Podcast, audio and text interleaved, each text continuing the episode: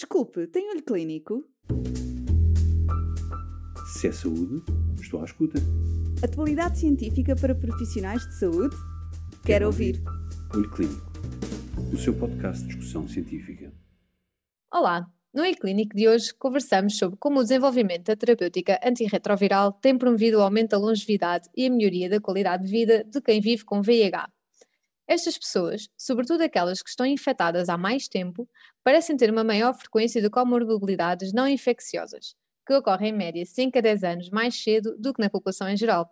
Para ficarmos a conhecer quais são e o que se deve ter em consideração na seleção da terapêutica antirretroviral, contamos com a doutora Ana Rita Silva, médica infecciologista no Hospital Beatriz Ângelo. Fique connosco. Olá, o desenvolvimento da terapêutica antirretroviral tem promovido o aumento da longevidade e a melhoria da qualidade de vida das pessoas que vivem com VIH. Assiste-se também a um número crescente de novos diagnósticos em idades mais avançadas. Em 2018, em Portugal, 28% dos novos diagnósticos de VIH ocorreram em pessoas com 50 ou mais anos, sendo esta uma das proporções mais elevadas da Europa. Durante o envelhecimento, ocorre uma inflamação crónica de baixo grau denominada inflammaging. Esta inflamação contribui para a patogênese das doenças relacionadas com a idade. Estas, por sua vez, podem aumentar os fenómenos pró-inflamatórios e acelerar o próprio processo de envelhecimento.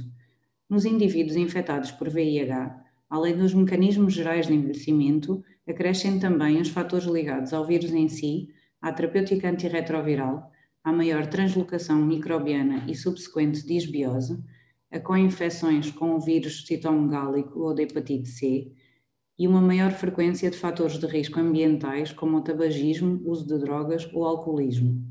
Como consequência dos processos descritos, estes indivíduos, sobretudo aqueles infectados há mais tempo, parecem ter uma maior frequência de comorbilidades não infecciosas e estas ocorrem em média cerca de 5 a 10 anos mais cedo que na população em geral. As comorbilidades mais comuns incluem a diabetes tipo 2, doença cardiovascular, como a hipertensão, deslipidemia ou síndrome metabólica, doenças respiratórias, como a doença pulmonar obstrutiva crónica, doenças hepáticas, como a co-infecção pelo vírus da hepatite B ou C e a esteatose hepática não alcoólica, a doença renal crónica, osteoporose, distúrbios psiquiátricos, incluindo dependência e abuso de substâncias, depressão e ansiedade, distúrbios neurocognitivos, síndromes geriátricas como a frailty e a polimedicação ou polifarmácia. Um estudo multicêntrico observacional que decorreu em Portugal ao longo de 2019 e incluiu 401 adultos com idade igual ou superior a 50 anos, sob terapêutica antirretroviral e com carga viral indetetável, mostrou que as comorbilidades mais frequentes nesta população eram a hipercolesterolemia, a hipertensão arterial e a depressão ou ansiedade crónicas. A idade e a duração da infecção por VIH estavam correlacionadas com a presença de comorbilidades, mas os fatores tradicionais pareciam desempenhar um papel importante, como é natural.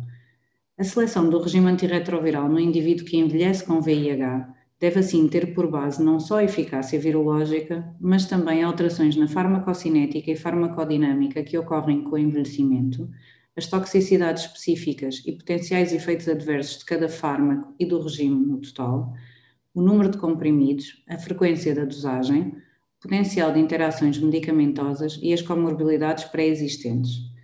No geral, considera-se que os regimes baseados em inibidores de integrase devem ser preferidos aos inibidores da protease e os não nucleósidos, não só por terem demonstrado eficácia virológica igual ou superior, mas também pelo baixo potencial de interações medicamentosas e melhor perfil lipídico.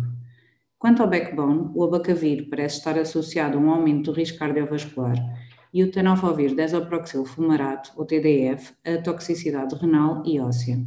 O tenofovir alafenamida, ou TAF, que surgiu alguns anos depois, parece ter menor impacto a nível renal e ósseo, mas sabe-se que está associado a um aumento do colesterol total, da lipoproteína de baixa densidade.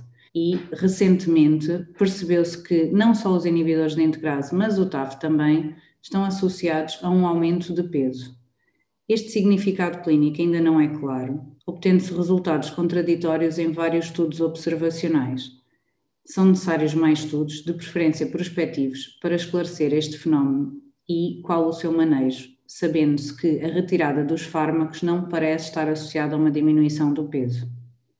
Os profissionais de saúde que acompanham os indivíduos que envelhecem com VIH devem assim estar alerta para estes desafios, de modo a que possam não só preveni-los, como identificá-los atempadamente, devendo o seu manejo ser feito idealmente em articulação com colegas das restantes especialidades envolvidas, sempre numa abordagem multidisciplinar que deve incluir não só outros médicos, mas nutricionistas e assistentes sociais, além da equipa naturalmente de enfermagem, permitindo que o aumento do número de anos vividos por esta população se traduza também num aumento da qualidade de vida.